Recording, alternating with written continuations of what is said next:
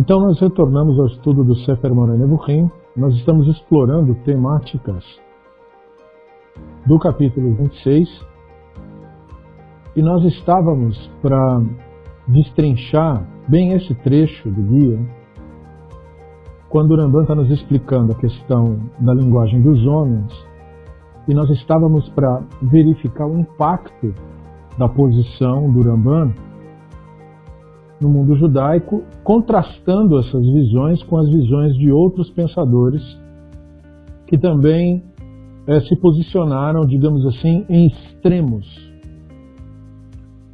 em relação à visão maimonidiana. Nós estamos falando um do Ravad e outro do Spinoza.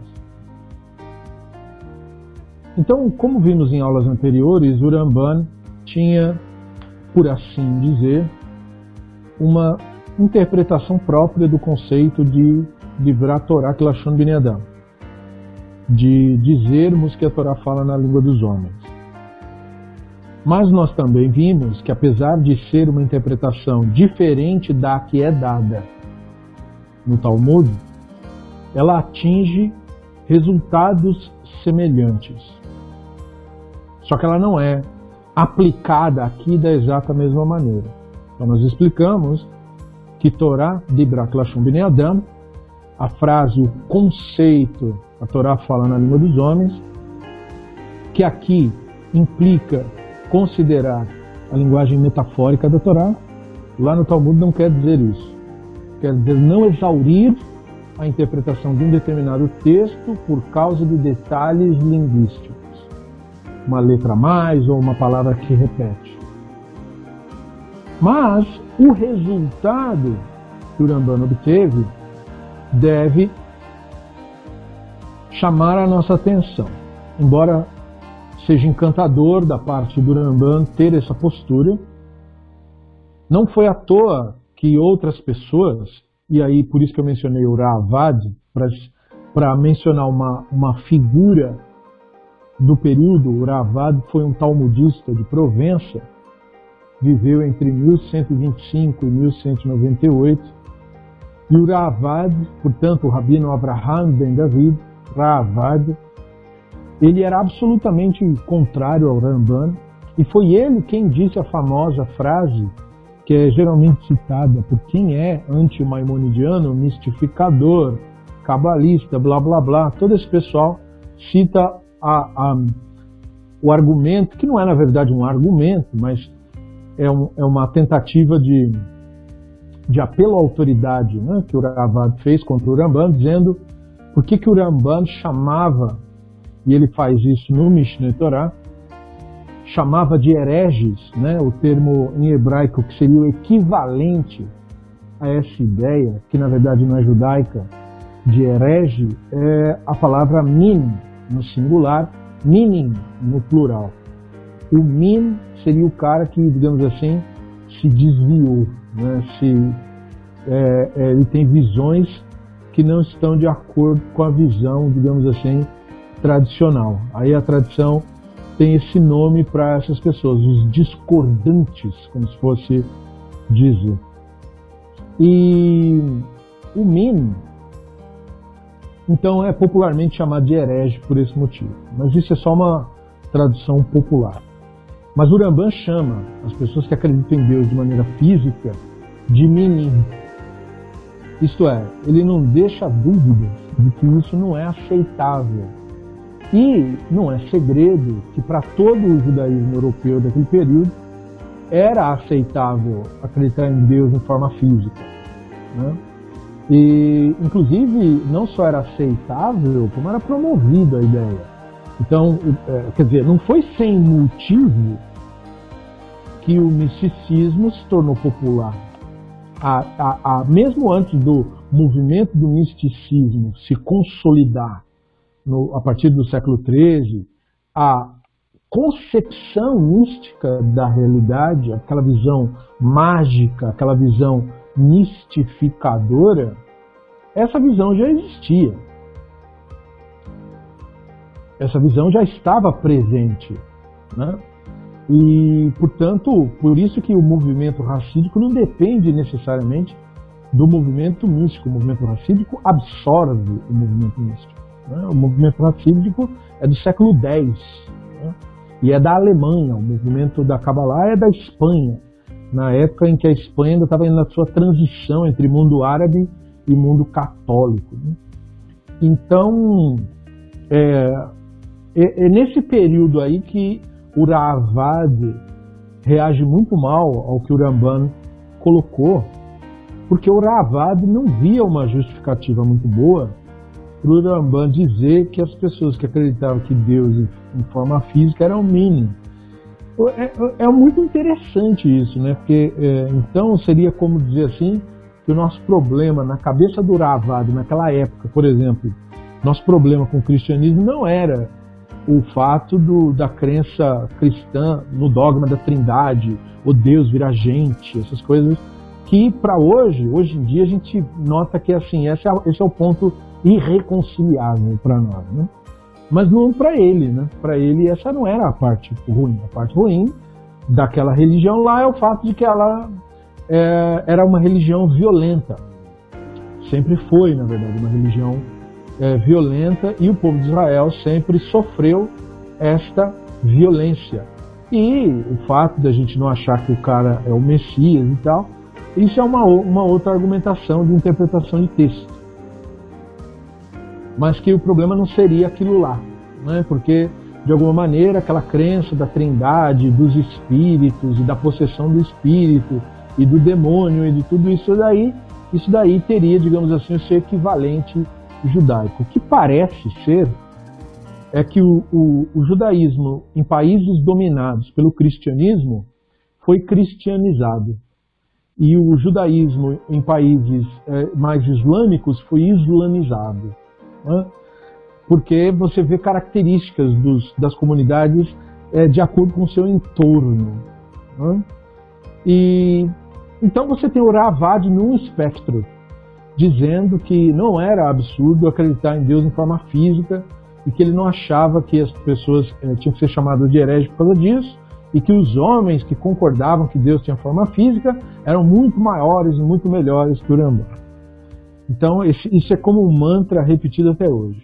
Como se isso se justificasse acreditar em Deus em forma física. Né? Mas, basicamente, a ideia que o está tentando defender é a ideia básica da religião até hoje, que é a ideia de que a Torá é um livro absolutamente mágico, outorgado pelo divino, absolutamente pronto, magicamente mesmo, é, e que teria, portanto, um, outorgado também essa interpretação autorizada, como se tudo isso, a Torá, a Mishnah, todos os comentários, tudo isso tivesse atravessado os tempos como um meteoro atravessa o universo. Não é magicamente atravessado os tempos, inalterado. Então, e daí, portanto, ele conclui a frase dele dizendo: e o que, que dá a alguém o direito de interpretar suas palavras? No sentido de dizer: quem é você para dizer que tal trecho da Torá é metáfora e tal não é, e tal lá, né? Porque é um livro mágico. Então, quer dizer, você não devia nem estar falando disso. E ele também tinha um problema com essa explicação do Ramban de que a Torá foi escrita para o ignorante. Né? Então, quer dizer, para ele era impensável, se você tem uma visão de Torá com esse teor mágico, como que a Torá está descendo ao nível do vulgar. Né? E é muito interessante a pessoa se incomodar justo com isso. Eu falo assim, alguém que conhece a tradição. Alguém que não conhece a tradição, tudo bem, é, entendeu? Ele vai analisar por outros critérios. Mas quem conhece a tradição, estranhar justo isso é meio esquisito. Porque o Ramban ah, também conhecia obras que ele também conhecia, que o Rava conhecia. E no Talmud nós temos um, um Midrash sobre o, a cena em que Moshe sobe nos céus, né, nos céus é, mencionado ali na Torá, não nos céus da teologia cristã, né? não estou falando disso, estou falando aqui na Torá, fala que Moshe subiu ao topo da montanha, aos céus ali. Né? E aí, quando ele estava ali, o, o, o, Talmud tem o Midrash, o Midrash vai contar que os Malachim, né, que estavam com a Torá, falou: o que, que esse mortal veio aqui fazer no meio de nós? Né? E aí o, o, o Hashem diz, ele veio receber a Torá, e aí os Malachim começam a achar ruim e dizer, não, mas como assim receber Torá aqui? Mas é Torá. Torá esteve conosco desde a origem do universo, agora esse cara vem querer pegar Torá. Que você vai pegar Torá aqui? E aí o, o, o Moshe começa a se defender, né? dizendo assim, não, mas como assim você acha que você tem mais direito de Torá do que eu? Lógico, a gente foi criado para isso, não sei do que. E aí o Moshe começa a falar assim, tá bom, então o que está escrito na Torá? Me dizem. E aí eles começam a citar o decálogo, né? E aí quando chega na parte honrará teu pai e tua mãe, o, o Moshe responde para lá, e você por acaso tem pai e tem mãe? Né? Para você achar que isso aí é para você? E quando chega na parte que fala uh, você tem que observar o Shabat, ele fala, e você por acaso se cansa? E você por acaso trabalha para você ter que parar no Shabat?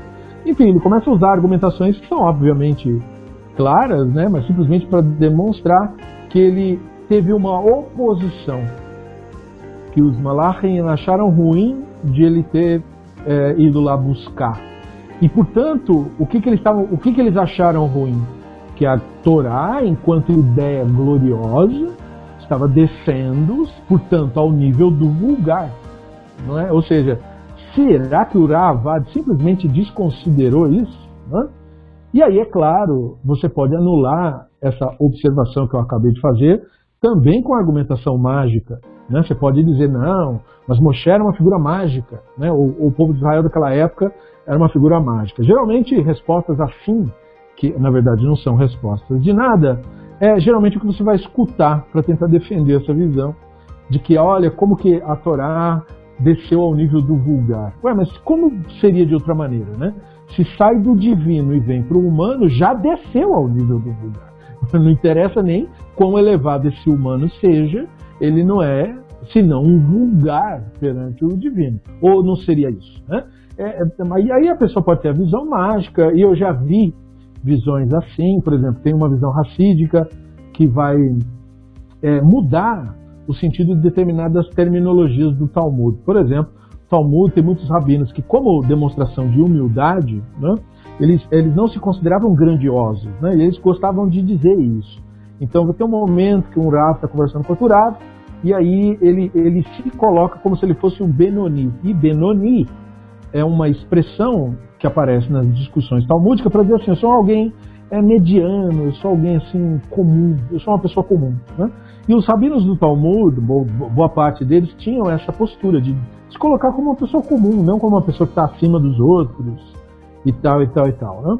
E aí a, a, você pega algumas obras do racidismo, como o Likutei Amarim, por exemplo, e daí ele vai dizer que o Benoni, né, o cara que é comum, na verdade é o santo.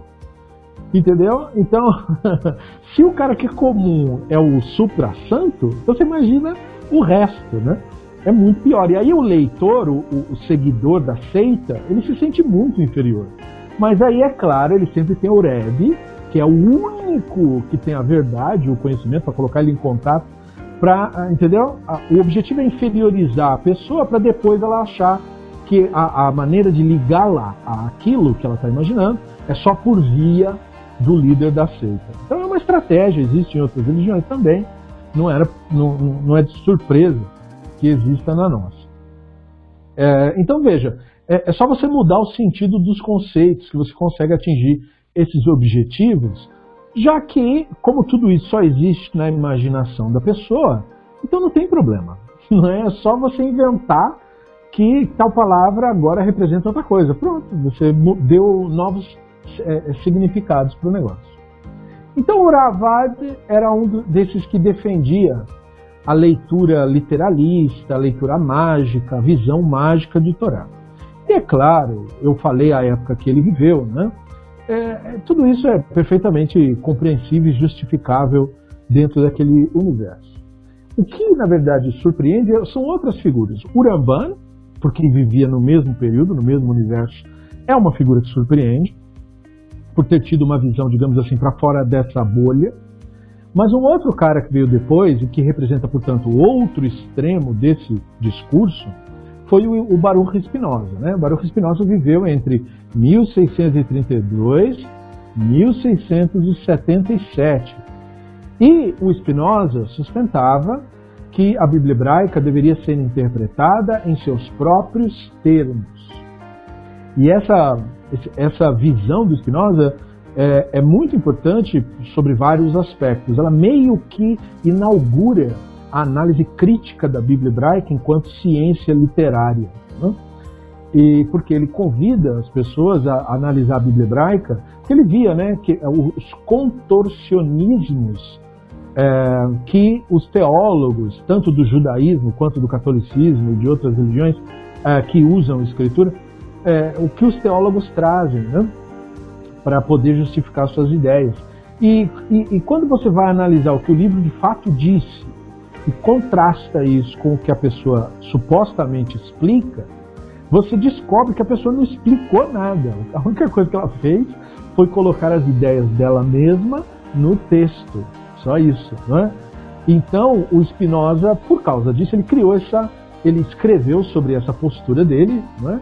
De que a Bíblia tem que ser interpretada nos seus próprios termos. Seus próprios termos significa dizer assim: é, a interpretação das Escrituras não deve ser diferente de nada na natureza. O que você vê na natureza assim que você descreve. Veja, lembrando, ele está em 1600 né, para 1700. Então, né? Aquele período, o conhecimento era limitado tudo mais. Então, a, a, a, boa parte da botânica, por exemplo, a ciência da botânica, era absolutamente dependente de observação. Né? E não só outras áreas do conhecimento humano, da ciência humana, também dependiam pesadamente da observação. Então, ele falou: a Bíblia tem que ser estudada do mesmo modo. Nós temos que, que deixar o livro falar, e o que quer que o livro diga é isso daí. Certo? E aí, é isso daí. Então significa dizer assim: é, você tem que saber lidar com a coisa, porque é nesse momento que você vai descobrir, por exemplo, que ela fala coisas que você, que era o defensor mágico da Bíblia, você não vai concordar. Entendeu? Se você deixar o livro falar sozinho, né? por exemplo, se você abrir o livro de Gênesis e, e, e deixar o livro falar sozinho, então você vai ver ali que é, tinha essa entidade, os Elohim, não é? que é um termo plural, então, então não tem como vir com contorcionismo teológico para não, mas é um, peraí. Falou Elohim, então é dois, ou três, ou vários, não sabemos. Não é? Entendeu? Deixa o livro falar sozinho. E aí o Elohim fala isso, e aí ele cria o mundo em sete dias, e daí ele faz uma pessoa de terra, e daí ele faz uma mulher da, do lado da pessoa de terra, e aí ele bota a pessoa de terra no jardim, que ele mesmo que planta o jardim, e daí veio uma cobra falante, fala com a mulher feita de costela, e a mulher feita de costela come uma fruta mágica, e aí por causa da fruta mágica eles saem do jardim, e aí a humanidade começa.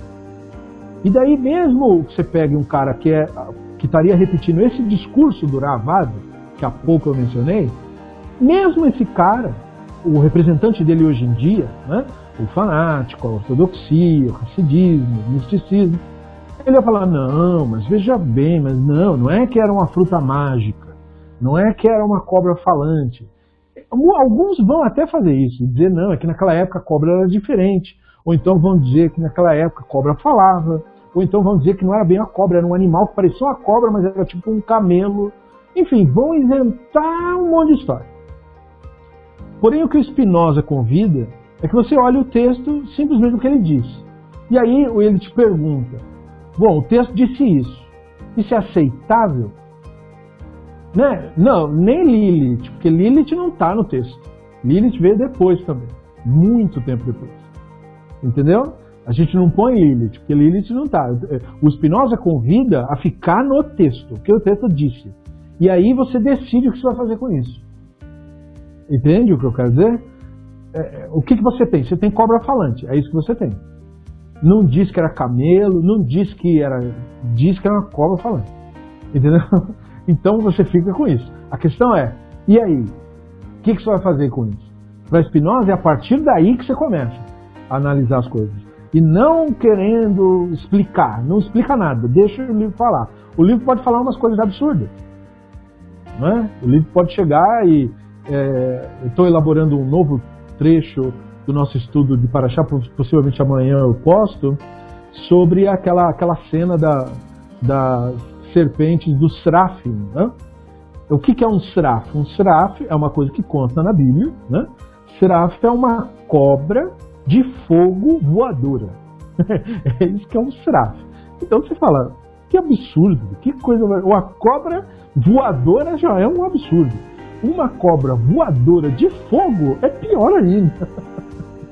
né? E quer dizer, e aí uma pessoa que nem o Ravad vai se enrolar todo, porque o livro não diz era uma criatura celestial que mora no céu. Não falou nada disso. Falou simplesmente, o Hashem mandou uma cobra de fogo voadora. Mordeu ele. Ué, mas a cobra é voadora. Né? O que ela faz é morder, porque se eu sou de fogo, eu toco fogo, né? Então, quer dizer, é... não é nem dragão, veja, é uma cobra, é, é, né? Mas é muito legal. Aí você fala assim, puxa, mas, entendeu? Primeiro você tem que ter o que o livro disse, para depois você decidir o que você vai fazer com isso. Assim era para Spinoza, né?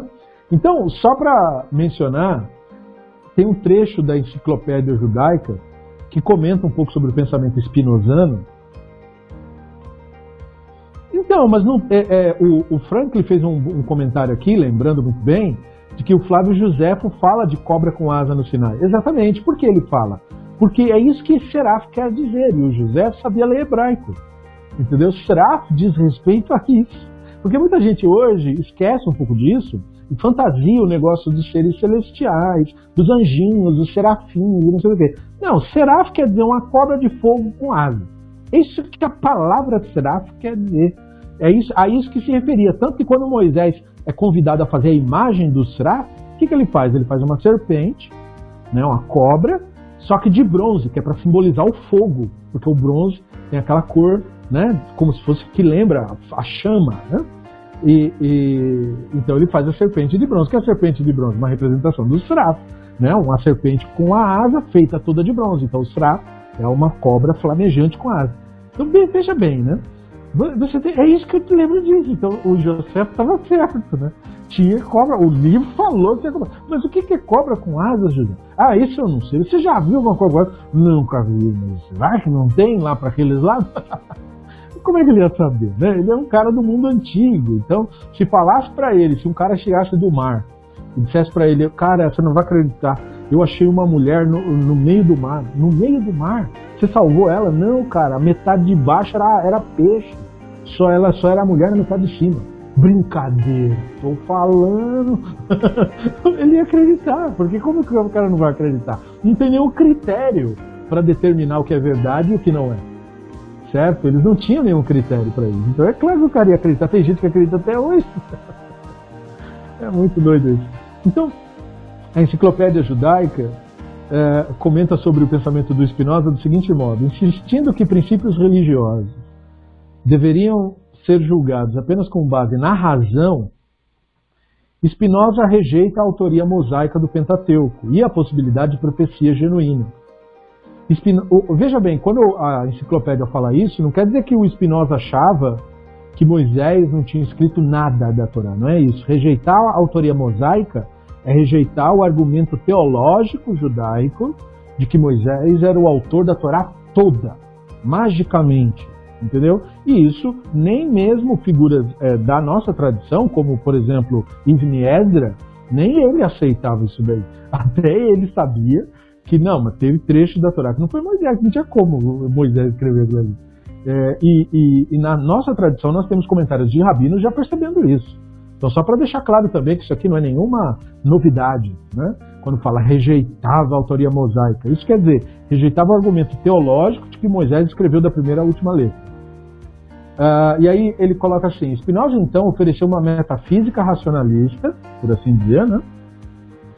Dentro da qual eventos sobrenaturais não poderiam ocorrer, e dentro da qual a Bíblia deveria ser examinada como um documento humano que expressa certos desenvolvimentos humanos do passado.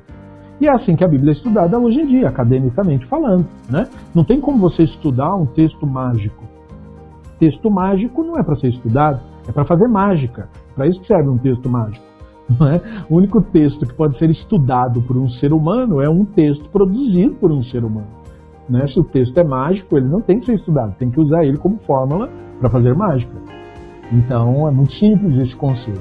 Insistindo que milagres eram impossíveis. Então veja, isso vem do Spinoza, 1600 e pouquinho. Né?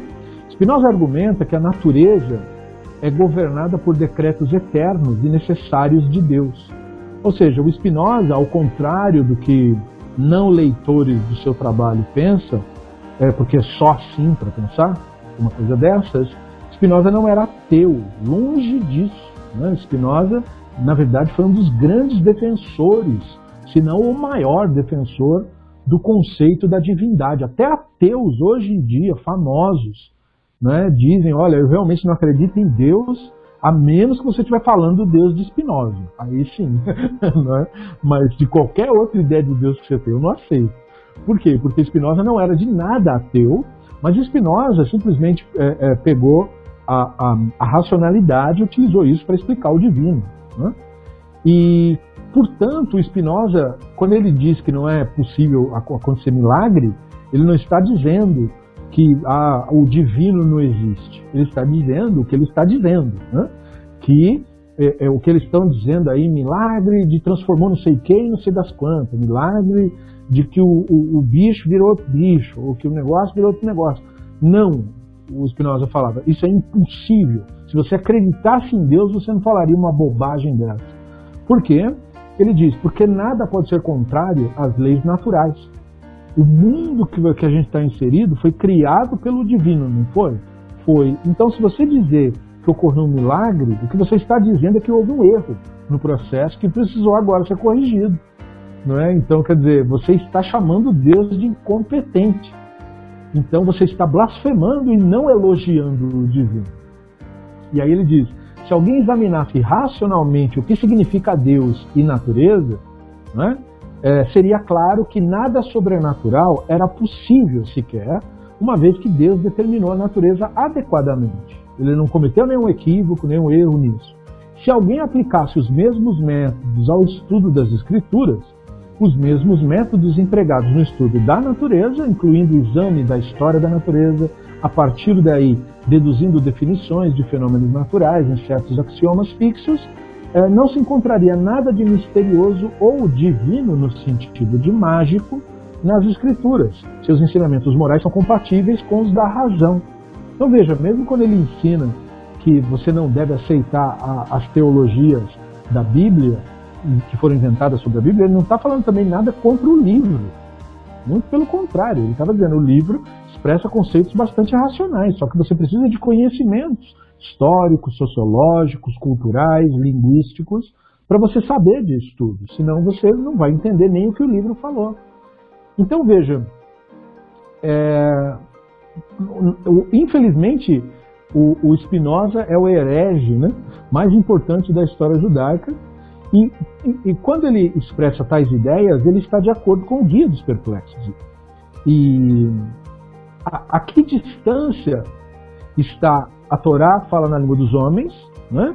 como o Rambam interpreta, e o princípio de Spinoza de que a Torá tem que ser interpretada nos seus próprios termos. Né? A que distância está uma coisa da outra? Porque o que nos parece é que, de um lado, você tem o Ravad, representando todo fanático com a sua crença mágica na Bíblia hebraica, e você tem o Spinoza, né, a pessoa que não acredita em absolutamente nenhuma das alegações é, da teologia, qualquer que seja a teologia. Onde o Ramban está nesse período? Está mais para o lado do Spinoza, mais para o lado do Ravad, bem no meio. Né? Então, é, porque o Ravad, vocês viram, ele usou é, um argumento bem ruim, que é o, o argumento de autoridade, né? contra o Rambam, dizendo: ó, oh, homens maiores do que você acreditavam em Deus de forma física. É, e, portanto, você vê o Rambam no meio dessa controvérsia. E há uma diferença que eu gostaria que você notasse, que é o fato de que o Rambam não concede a literalidade do Ravad, ou seja, o Rambam definitivamente não acredita na Bíblia hebraica, na Torá, como um livro mágico, se ele acreditasse o Guia dos Perplexos não seria possível, então nós não precisamos nem ficar discutindo, mas tem essa palavrinha ou aquela palavrinha. Não, não tem palavrinha. O Guia dos Perplexos é uma obra que, quando você concluir ela, você nunca mais vai ler a Bíblia de maneira mágica na sua vida. Porque não é nem possível. O que você aprende aqui impede isso. É? Então, podemos é, afirmar com grau aí de certeza que o Rambam não corrobora com nada que o Ravad fala e não acreditava na, na, nas ideias mágicas e nem nos milagres mágicos e nem em nenhuma das coisas que o Ravad queria defender. E não estava nem aí pelo fato de que ele achava que tinha homens maiores do que ele, porque isso daí é só uma interpretação da imaginação dele mesmo. Né? Homens maiores ou menores é coisa da cabeça de quem é que está falando. Mas, por outro lado, o Ramban também, você percebe isso também no guia, ele não segue o princípio do Spinoza. Isto é, o Ramban não acha que a maneira correta de ler a Torá é inteiramente no Pshat, que é isso que o Spinoza está propondo. O Spinoza está propondo que a maneira de estudar a Bíblia é o Pshat, só. Só o Pshat, mais nada. Nada de querer analisar exegese, nada de hermenêutica, nada disso. O que o livro disse de bate pronto é, é o que você deve entender como dito. Né? Seja o que você aceita ou o que você não aceita. E esse método é um método interessante, porque, por exemplo, hoje em dia, nós temos esse movimento crescente, ainda bem, eu digo, né? Do, do ateísmo, que é, hoje em dia é um movimento, não é só mais é, é, um grupo de pessoas que tem uma determinada opinião, é um movimento. E um dos métodos do, do crescimento é justamente convidar as pessoas a ler a Bíblia de maneira literal.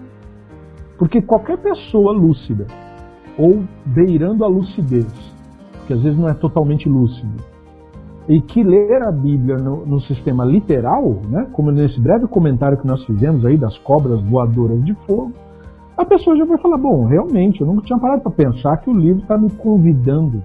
Ela acha que está sendo convidada a isso, né? É, o livro está me convidando a crer numa coisa absurda. Quer dizer, o que, é isso? Como assim vou, vou achar né, que, que uh, o Deus. Aí você pega o Deus da teologia, né, aquela figura mitológica, paterna ou materna e tal, e aí você contrasta essa ideia de Deus aí com aquelas cenas da Torá em que fala assim: saiu um fogo do Hashem e matou não sei quantos mil israelitas. E aí você fala: eita desgraça. Então, quer dizer, o cara olha um texto desse e fala, uau, né? Quer dizer, quem é o vilão da história? Não tô entendendo.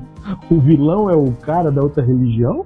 Ou o vilão é o Deus mesmo? Matou todo mundo aí só porque acordou de mau humor, né? Ou aquela cena das codornizes, ah, vocês querem carne? Toma da carne, toma carne, e aí eles morrem da carne e tal. E ainda sai uma praga do Hashem e mata não sei quantos mil. E aí você fala, aí a pessoa lê isso no chat ela fica muito assustada. Ela fala: não, o que, que, é isso? Que maluquice. Então, o movimento do ateísmo tem crescido através de pessoas que têm feito isso que Spinoza recomendou. Né? Leia o livro literalmente né? e veja se você concorda com o que o livro fala. E aí você vai ver muita coisa que você, como você não vai entender nem por que aquilo foi escrito, é, você, claro que você não tem que concordar com isso, óbvio que não. não é? Você não deve achar bonito, mas é que há toda essa confusão, né? Porque a, Bíblia hebraica é vendida como se fosse um livro para se achar bonito, ou um livro para você usar para controlar a vida dos outros. Então é necessário mesmo para uma sociedade desmistificar isso, né? tirar, é, quebrar esses argumentos teológicos sobre a Bíblia. Isso é muito bom, porque isso devolve a Bíblia ao seu verdadeiro é, campo de estudo, que é o campo acadêmico, que é o campo sério de estudo. Eu gosto de chamar de sério, né? porque a única maneira séria e respeitosa de você estudar a Bíblia hebraica é se você estudar ela como é sugerido pela academia, né? considerando a linguística, a cultura, a história, a arqueologia, a sociologia, a psicologia. Se você não considerar nada disso e for só na visão mágica, você está ajudando a perpetuar deturpações. Né? Mas é, onde está o Uramban nesse processo? Né? Porque ele não, ele não cede à mágica, mas ele também não faz o que o Spinoza propôs. Então o Uramban luta com o mesmo problema que o Avraham, a personagem lendária da nossa tradição, o mesmo problema que o Avraham tinha na interpretação do Uramban. Ou seja, a ideia de se articular o divino uh, para as pessoas comuns, mas como eu faço para articular o inarticulável? E este é o problema que o Ramban procura é, resolver, ou pelo menos ajudar a, resolver, na totalidade do guia. Não é? é? a principal causa da perplexidade que o Ramban procura resolver está neste processo, na incapacidade da pessoa, honesta intelectualmente, de ler a Bíblia hebraica e não uh, saber lidar com aquele texto. Né?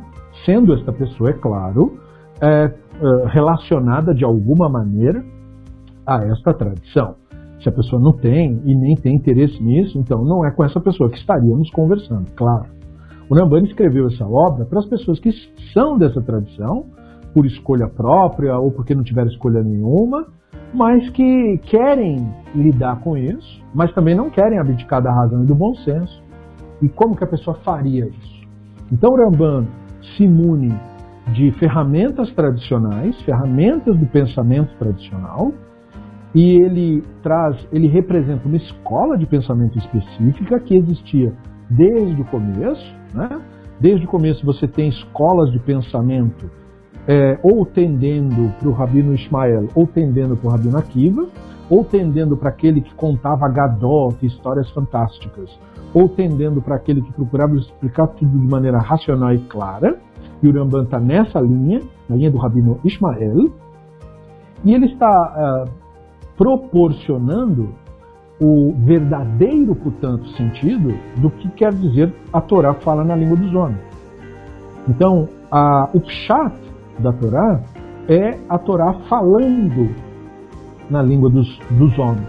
É isso que o Ramban nos traz. Então, ele está respondendo a pergunta que eu fiz no início, no meio entre o Spinoza e o Ravad.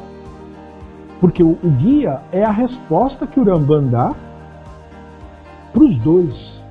É? Para o Ravad, que quer ver a visão mágica, valer, e o Ramban responde para o Ravad, que não está anulando nenhuma narrativa literal da Bíblia hebraica, quando ele explica que o sentido dela é metafórico.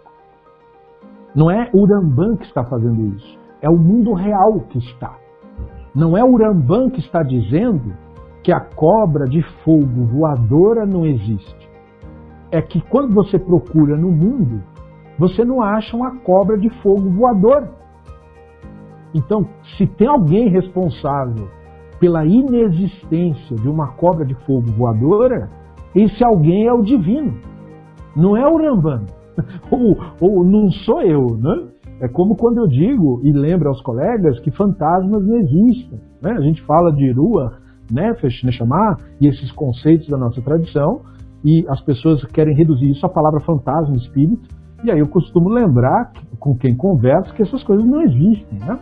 E, mas não sou eu que faço nenhum protesto contra a inexistência destes seres fantásticos é que quando você procura isso no mundo real, você não acha. Porque não está lá. Porque não existe. Não é? Então, quem decidiu que fantasma não existe? O divino decidiu isso. Não fui eu, eu só estou constatando um fato. Não é? Então, quando o Rambam nos explica que determinado trecho da escritura não tinha como acontecer, como a jumenta ter falado com Bilam, ele não está protestando contra a crença dos jumentos falantes. Ele está revelando que nós não precisamos mentir sobre isso. Você já viu uma jumenta falar? Pergunte para qualquer místico e cabalista, exceto uns que usam certas substâncias, pode ser que ele tenha visto mesmo, mas aí é por outras razões. Mas a maioria das pessoas dirá que nunca viu uma jumenta falando e nem verá, não é? E isso eu não estou dizendo que ah, quando você conversa com esses animais, eles não entendem o que você fala. Não estou entrando nesse, nesse mérito. Né? Muitos bovinos e muitos é, cavalos, muitos equinos, eles entendem os seres humanos, eles, né, eles aprenderam a se relacionar conosco e eles sabem é, os nomes que nós damos para eles, né, como cães e gatos e tal, esses outros animais também possuem estas capacidades aí para mais ou para menos mas eles não falam, não, não tem como isso acontecer. Então, quando o Ramban diz que aquilo aconteceu dentro de uma visão profética, ele não está protestando contra o Ravad, dizendo, não, ele só está mostrando que no mundo real aquilo ali não acontece. Portanto, quando a Torá propositalmente é, anuncia com todas as letras algo que nós já sabemos que é impossível de acontecer, então não, você não tem nenhuma escolha você, leitor inteligente, leitor consciente, leitor racional, você não tem nenhuma escolha. O Criador não te deu nenhuma escolha.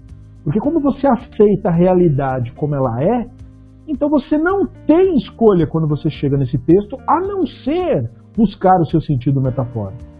Então não é que o Ramban está mandando você ler no sentido metafórico. Não, é você que não tem outra opção. Porque a opção mágica não existe, não está lá, então não adianta você procurar por isso, porque isso não está lá. E, e, esse é o sentido do Torá, fala na língua dos homens, Rambam. Ela nos aponta para um fato. Né? Quando a Torá fala na língua dos homens, ela já está nos revelando que a língua dos homens é a língua das histórias, das metáforas, das representações linguísticas. E e, portanto, isso não deve é, nos incomodar, porque não há nenhuma outra maneira. E quando você então olha essa linguagem primitiva da Bíblia hebraica é, e você entende que essa é a língua dos homens, então saiba que é, quando a Bíblia hebraica está falando com o ser humano primitivo, ela também está falando com você. O que se está dizendo é que você e eu também somos primitivos. Nós gostamos de ler as coisas de cima de pedestais. Nós gostamos de ler sobre a violência da Bíblia hebraica e fazer toda uma crítica. E dizer, não, isso é um absurdo, essa violência e não sei do que. E nós não olhamos o nosso papel na nossa própria sociedade. E quanta violência passa debaixo do nosso nariz e nós não damos a mínima. E nós achamos que são eles é que são violentos.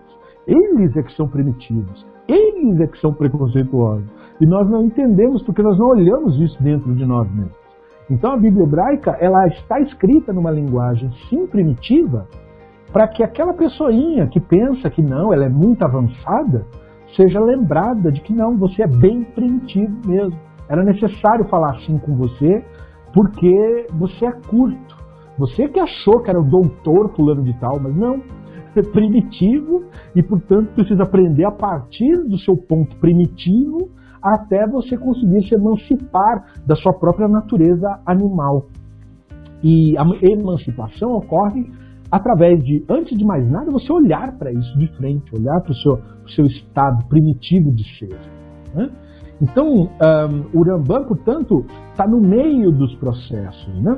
E, e ele é, faz isso para que nós consigamos é, caminhar com o texto da Bíblia hebraica e junto com todo o seu material tradicional.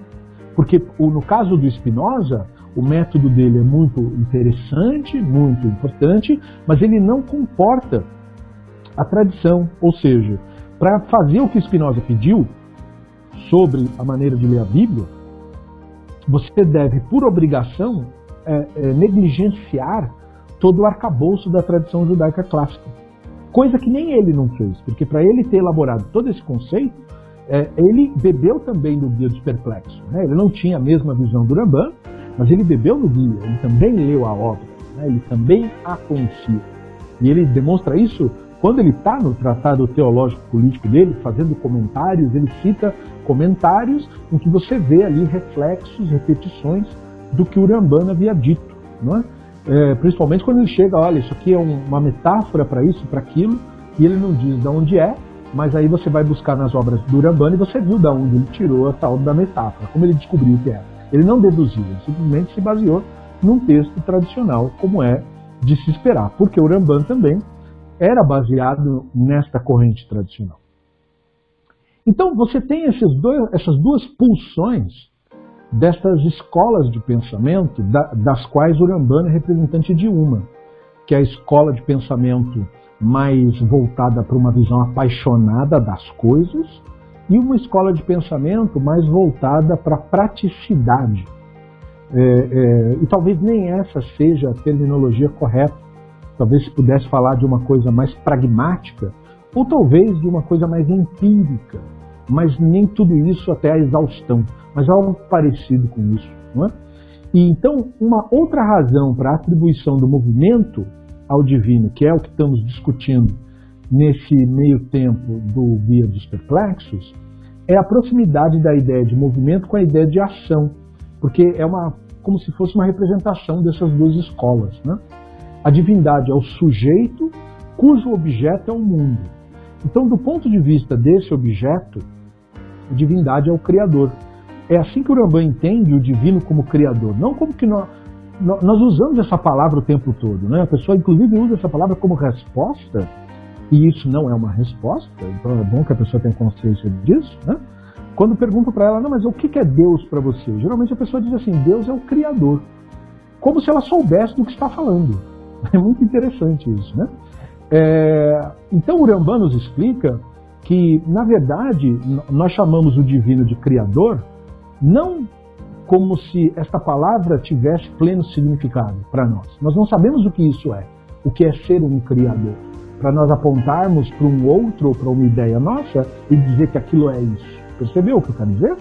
É, você sabe como criar coisas, mas nós criamos através de processos.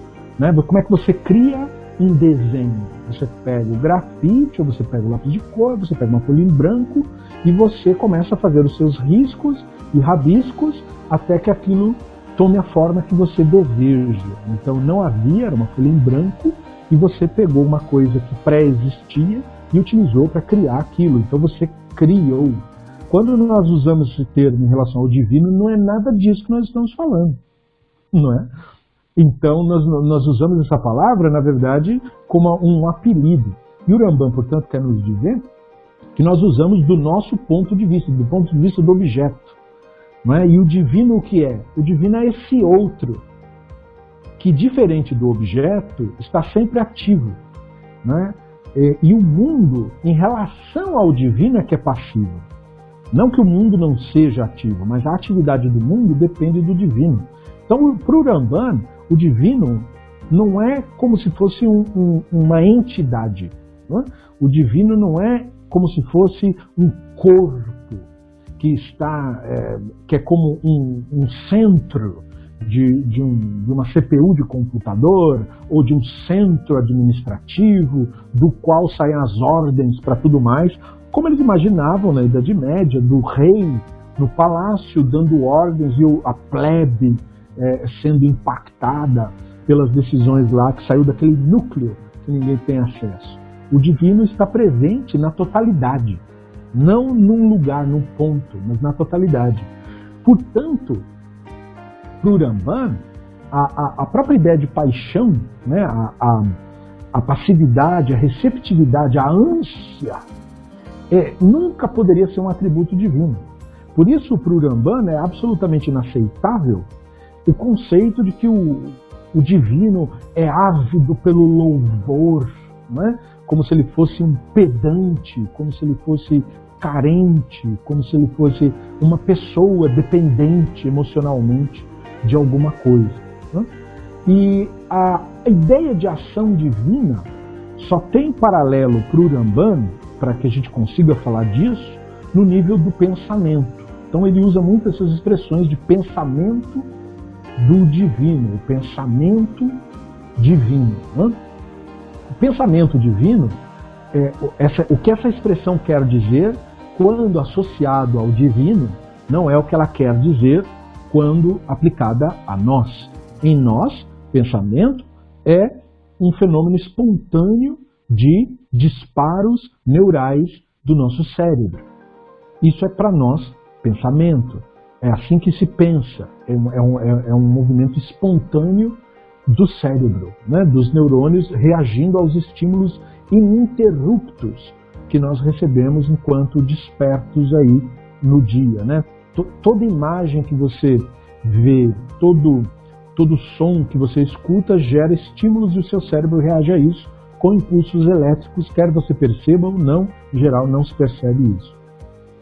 Mas quando o termo pensamento é usado em relação ao divino, não é nada disso. Pensamento em relação ao divino quer dizer a causa última de todo movimento. Lembrando que movimento em Aristóteles é qualquer tipo de transformação. Então, o pensamento divino é a causa última é, de todo movimento, mas através de um sistema de dependências subordinadas entre as coisas existentes. E nesse processo, o Edivaldo pergunta se o Rambam discordava da visão aristotélica sobre o divino. Sim, o Rambam não corroborava com a visão de Aristóteles sobre o, o que seria a divindade, não nos termos Aristóteles. O Rambam não concorda com a visão de Aristóteles sobre o divino e não concorda com a visão de Aristóteles sobre o universo. E algumas outras explicações físicas é, ele não concorda com Aristóteles e também não concordava com outros filósofos gregos do mundo antigo. Isso, portanto, significa dizer, já falamos isso em outra aula, mas aproveitando para reiterar, que o Rambam não era aristotélico, isto é, uma pessoa totalmente crente ou versada ou defensora do pensamento de Aristóteles. Ele não era aristotélico, ele estudou Aristóteles, isso é diferente. E se baseava no pensamento de Aristóteles, mas não era aristotélico. Não defendia Aristóteles até as últimas consequências. Então, nós, é, em Aristóteles, o movimento inicial da esfera mais externa, lembrando que eles imaginavam o universo como uma série de esferas nas quais as estrelas estariam incrustadas. Então tinha várias esferas, uns diziam que tinha nove esferas, outros diziam que tinha seis esferas, diziam que tinha mais esferas, doze esferas, enfim. Era, era assim que eles tentavam explicar o movimento das estrelas e eles não sabiam de planetas, eles também achavam que os planetas eram estrelas, né? Então é, é assim que eles tentavam imaginar. E o planeta basicamente era aquela estrela que não seguia o curso de estrela nenhuma. E aí por isso que os romanos achavam que essas estrelas que não seguiam o curso das outras eram tipo deuses se movendo para onde queriam, né? Então é, é, aí você vai entender por que, que Marte, por exemplo, para os romanos é o deus da guerra, porque na hora que eles observavam as estrelas, eles tinham a impressão de que a, a, aquela estrela, aspas, que era o Marte, estava na verdade indo para cima de uma outra, depois voltava e ia para outra, como um soldado em conflito que ia, atacava, depois recuava, depois ia lá e atacava de novo, depois recuava. Então essa, isso fazia com que eles pensassem que era o deus da guerra que estava ali é, fazendo a sua guerra galáctica. Né? E, essa, e daí as inspirações para a falange romana fazer esse tipo de estratégia de combate, né? eles param no lugar, aí eles vão, avançam, vão lá, lançam o adversário, depois recuam, protege, aí avança de novo, recua, protege, tal. É, tudo isso dessas inspirações. Então, uh, as esferas, uh, segundo essa visão antiga, elas seriam movidas por suas, eles não sabiam o que era, que causava movimento, eles, eles falavam assim, as essências delas. Na linguagem do Aristóteles, ele chamava isso de a alma das esferas. E lembrando que ele não quer dizer fantasmas das esferas, como se as esferas tivessem um, um espírito. Não é isso. Almas das esferas, eles querem dizer um impulso. A, a, a, é como se aquilo tivesse uma mente. Né? Por que, que eles achavam isso? Porque para o Aristóteles, não tinha como uma coisa se mexer, a menos que ela fosse movida por uma outra coisa, ou que ela mesma se movesse por decisão própria. Então, olhando as estrelas, você não consegue ver nada movendo nada, então você só pode concluir que aquela coisa que está movendo, aquela bolinha de luz que ontem estava aqui perto do meu salgueiro e hoje já está lá no meio, é, essa coisa aí está mexendo que ela quer. Né? Ou seja, aquilo tem uma vontade, aquilo tem um desejo. Né? Então ele, eles achavam, eles fantasiavam que as estrelas se moviam porque queriam. Né? Eles não tinham a menor ideia do que era o negócio. Mas é, é importante que você saiba que eles pensavam assim. Primeiro porque isso mostra é, quais, quais eram os equívocos que eles tinham, e portanto repeti-los hoje em pleno século XXI é absolutamente inaceitável. Uh, mas também para que você veja de onde que vieram as terminologias. Né? Então, aquele movimento é, para o Aristóteles só poderia ser rotacional, porque nenhum movimento físico é, poderia o atingir, porque as estrelas estão sempre girando. Então, só podia ser rotacional mesmo, movimento. Até esse ponto, a geometria permitia concluir. Então, a sua rotação, é, como era eterna, ou seja, ano após ano, eles iam medindo como as estrelas se mexiam, marcando em papeizinhos. E era tudo a olho nu mesmo. O cara parava com um pergaminho, uma vela do lado, olhava para o céu num determinado horário combinado e ficava fazendo os pontinhos no papel, marcando a posição de cada das estrelas. Depois esperava né, no outro dia e fazia de novo num outro pergaminho. Aí comparava o desenho dos dois. Aí no terceiro, quarto, o mês inteiro fazia isso. Depois eles notavam um percurso. E aí eles iam tentando calcular esse percurso para ver qual era o movimento, que tamanho que era a esfera. Então, como tinha algumas estrelas que o arco do movimento era um pouco maior, parecia que a esfera era maior. E aí a outra estrela, que o arco desenhado era menor, parecia que a esfera era menor. Daí a ideia de que ah, tem uma esfera dentro da outra. Tem uma esfera maior e uma esfera menor. Imagina a alegria do cara no mundo antigo de concluir isso com matemática e geometria. Né? Então, eles achavam que era isso mesmo, que eles não tinham instrumentos para verificar se era mesmo. Né? Então eles ficavam muito felizes, isso parecia mesmo um grande conhecimento. E, então esse movimento só podia ser rotacional. E aí, quando uh, faz a análise dessas concepções do Ramban, o Ibn Shmuel, que é um dos comentaristas dele, compreendeu a implicação do atributo do movimento e a diferença do conceito de ação divina.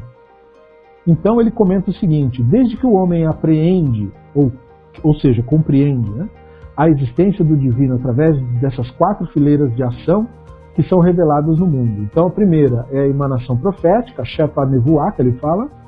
A segunda, a criação. Terceira, a extensão providencial e a sua remoção de coisas individuais. Quarto, a habitação permanente da providência em um determinado lugar e povo. Isso provê qualquer garantia para a apreensão da essência divina como movimento, como um processo ininterrupto.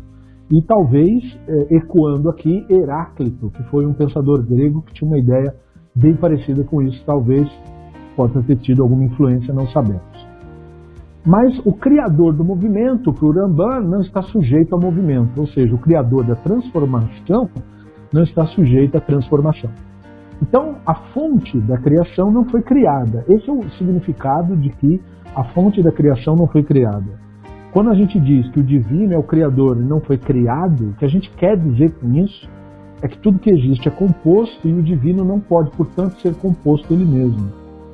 Né? Ou seja, o divino é um princípio é, que permeia toda a realidade e não uma entidade, porque uma entidade tem que ser composta. E se o divino não pode ser composto, agora não estamos mais no campo do, da ideia, percebeu? Se você compreende o conceito da composição e da existência, como sendo uma composição, já não cabe mais que a origem disso seja como isso mesmo, ou seja, também composto. Não tem como. E aí nós temos que cogitar o que compôs aquilo. Então, para ter origem, o universo precisa ter vindo de um ponto diferente dele mesmo. E o ponto tem que ser a não composição, ou seja, um ponto que não tem movimento. Esse é o sentido de não ter o movimento. E é nesse ponto que o Ramban portanto, discorda do Aristóteles, que dizia que o universo é um movimento eterno. Né? O, o divino, portanto, é um grande motor eterno. E o, e o universo está em constante movimento.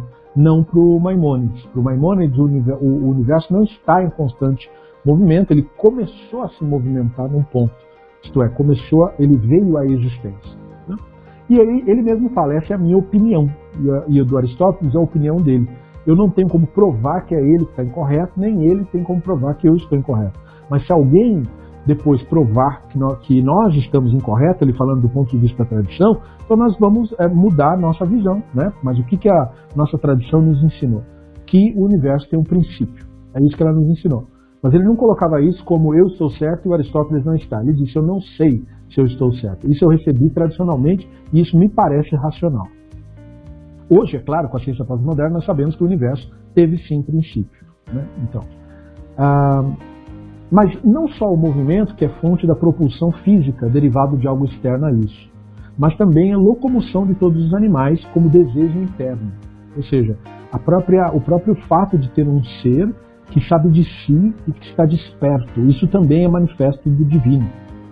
Ou seja, não é só questão da composição mas o fato de ter surgido um ser que sabe de si, que se vê e que toma decisões por si. E ele usava a linguagem do Aristóteles, mas para expressar essa ideia. Então, o movimento é um acidente de existência física, porque, de acordo com a nossa concepção, o, o movimento nunca é essencial para uma coisa, é um acidente ligado à sua substância.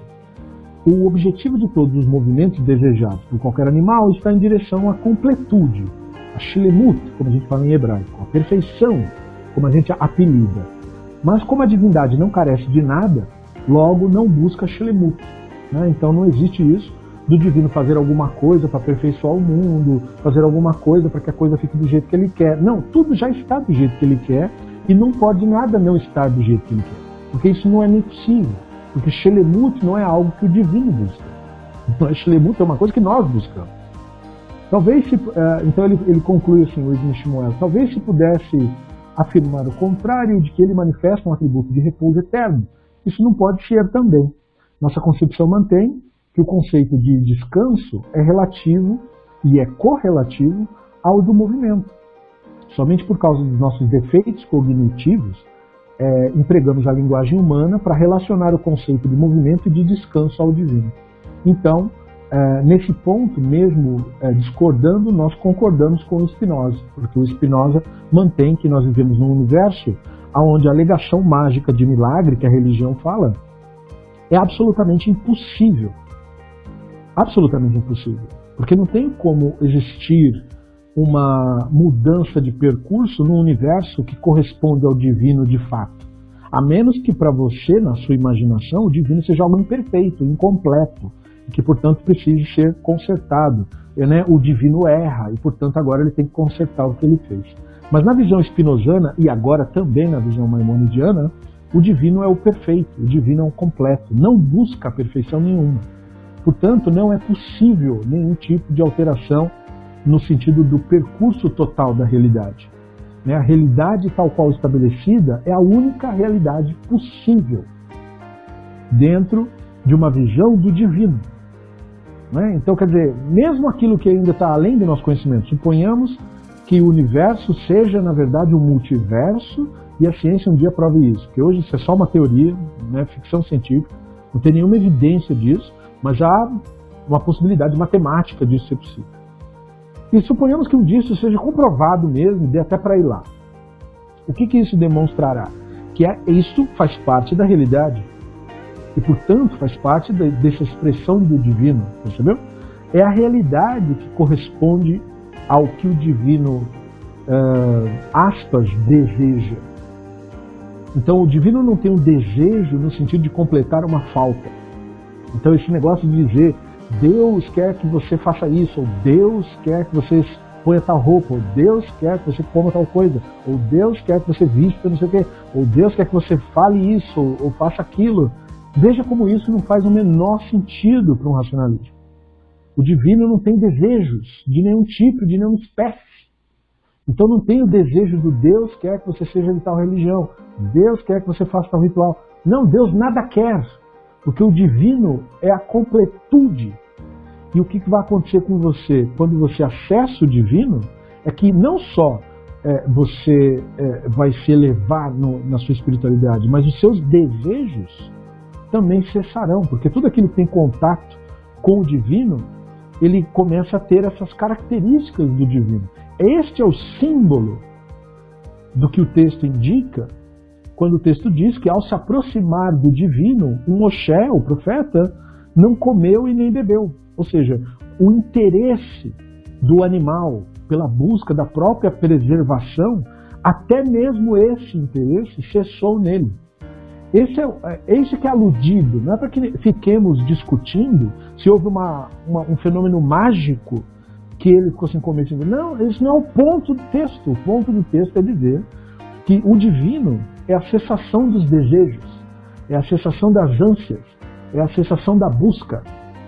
Então, na medida em que a pessoa atinge esse, esse grau de compreensão, é, é, é, por isso que um dos nomes do divino corresponde a essa mesma ideia, da, da, da cessação da busca, da cessação da, do desejo. Por que, que eu digo isso? Qual é o nome do divino que corresponde a essa ideia? Um dos mais antigos, El Shaddai, El Shaddai quer dizer a força divina, El daí, que basta. Né? Ou seja, o divino que basta. Na medida em que você tem esse contato com isso, com a completude, então você também fica completo. Você participa do mundo, mas você carece da ânsia, você carece do desejo. E o que, que acontece quando você carece do desejo? Você se torna livre do Yetzer Hará, porque o Yetzer Hará funciona através da fomentação do desejo, através da fomentação da busca. Então, o encontro com o divino é a cessação da busca, a cessação da ânsia. E é por isso que ao divino é atribuído o conceito de perfeição. É isso que nós queremos dizer com perfeição. Então, também é importante é, é ter o sentido correto das palavras. Quando nós falamos perfeição, não é como se nós estivéssemos falando de algo que sabemos o que é. O que é algo perfeito? Eu não sei o que é isso, porque eu nunca vi nada disso, isso não faz parte da minha experiência. Então, quando eu digo que o divino é perfeito, o que eu quero dizer com isso? Quero dizer que o divino é pleno, não tem necessidades, não tem anseios, não tem desejos. É isso que quer dizer o divino é perfeito. E é, portanto, isso que o Maimonides quer dizer quando ele diz: se você é, se eleva através do seu conhecimento do divino, você se torna perfeito. É isso que o Rambam quer dizer quando ele vai olhar para um, uma figura lendária da nossa tradição, como Abraham, como Adão Arishon, ou como Moshe, e vai dizer: esses homens eram homens perfeitos. O que ele quer dizer com perfeito é isso, sem desejos, sem ânsias, sem a inclinação do Yetzer Hará. Só isso pode significar completo. Uma pessoa completa é uma pessoa sem ânsia. É uma pessoa que conseguiu se libertar dos próprios anseios e dos próprios é, desejos. Isso conclui o 26 capítulo do Guia dos Perplexos, Torá de Brak Lashon Bnei Adam, a Torá fala na língua dos homens. Nós, na próxima aula, portanto, nós iremos para outro trecho, para outro capítulo, e eu espero que você tenha conseguido entender qual foi o conceito maimonidiano estabelecido através do da expressão Torá de Lashon Benedam, que você tenha podido é, é, esclarecer para si mesmo a linguagem antropomórfica das Escrituras, entender a diferença entre pensamentos como o do Ravado e do Spinoza, entre aquele que é mais mistificador, mais fanático, tanto de um lado, quanto também daquele que despreza por completo todas as elucidações tradicionais que vieram, e entender a posição mediana do Rambam em toda essa discussão, que acaba assim pendendo mais para o lado do Spinoza do que do Ravad, sem sombra de dúvida, mas que também é, faz uma análise crítica da própria concepção,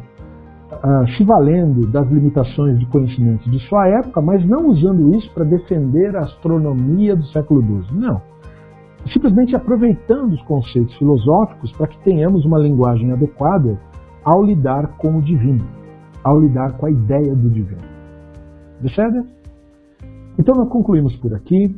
Muito obrigado a todos vocês que prestigiaram, que participaram, que ouviram, que perguntaram, que comentaram. E na nossa próxima aula nós damos continuidade para o próximo capítulo do guia. Não se esqueçam das nossas próximas aulas. Ah, hoje é segunda, terça, quarta-feira nós teremos um novo encontro para dar continuidade ao Tratado de Brachot. E nós temos que combinar a que horário nós faremos o Reason Above All, lá no nosso grupo do Telegram. E quem tiver interesse em estudar Ivrit, nós estamos fazendo isso no domingo e faremos, a partir do domingo que vem, às 10 horas da manhã. Deceder, muito obrigado, bom descanso excelente semana. Nos vemos no nosso próximo estudo do Zerat Hashem Itbarach. Leitrão.